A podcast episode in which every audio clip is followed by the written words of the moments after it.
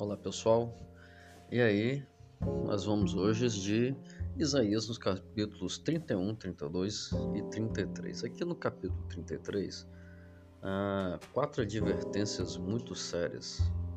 Número 1. Um, é perigoso confiar nos poderes humanos para obter proteção e cuidado. Não dá para confiar no, no jeito, é, na Siri, não dá para confiar nas pessoas achando que elas são a nossa salvação. Número 2. Não dá para confiar em recursos para obter cuidado e proteção. Não dá para confiar em riquezas, em estratégias, em esquemas. Não dá para confiar em planos, por melhores que eles sejam. Eles não garantem o nosso cuidado e salvação. Número 3. Deus é mais poderoso do que reinos e recursos. Sim, podemos usufruir dos benefícios, dos poderes e dos recursos, mas achar que eles são tudo é uma grande ingenuidade. E advertência número 4: podemos nos converter a Deus. Nós devemos nos converter a Deus. Por quê? Porque Ele é a fonte de toda boa dádiva, a fonte de toda prosperidade e é o único que, pode, que pode nos transformar. Poderes e recursos acabam, mas Deus permanece para sempre. Por isso, não perca tempo com quem desaparece. Seja amigo do Deus eterno.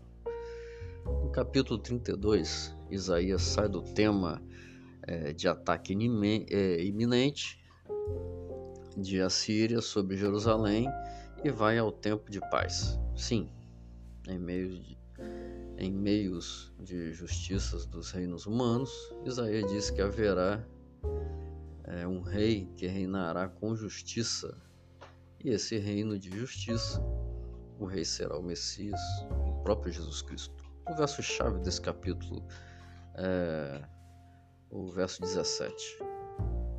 O efeito da justiça será paz, e o fruto da justiça, repouso e segurança para sempre.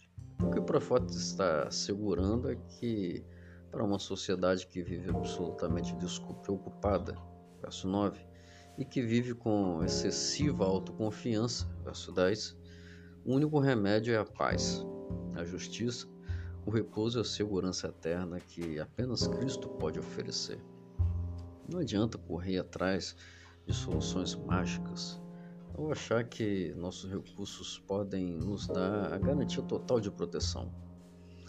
Amigos, somente em Deus encontramos a paz que acalma o coração, a justiça que conforta, o repouso que fortalece e a segurança que nos faz dormir tranquilos.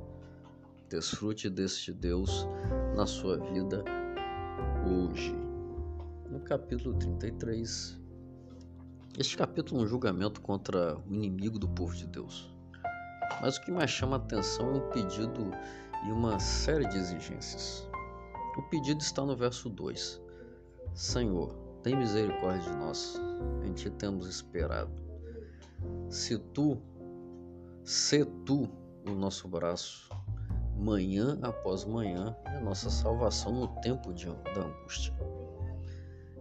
Esta oração deveria ser feita por todos nós, por todos aqueles que reconhecem suas fragilidades e suas necessidades, para aqueles que precisam de salvação e de força para vencer os tempos de sofrimento. Você por acaso é uma dessas pessoas?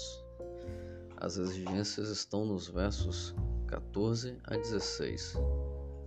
Diante de uma pergunta que é feita, quem morará com Deus? E a resposta é: quem vive em justiça, quem sempre diz a verdade, quem não fica rico à custa dos fracos, além do mais, quem não aceita dinheiro para torcer a justiça. Além disso, é, quem não se junta com os que planejam crimes de morte, quem não concorda com os planos dos maus, isso tudo é dito a respeito daqueles que morarão com Deus. O cidadão do céu não será aquele que tiver uma vida melhorada. O cidadão do céu será aquele que viver à altura do padrão estabelecido por Deus. Pense nisso. Hoje. E que Deus abençoe você e sua família. Forte abraço.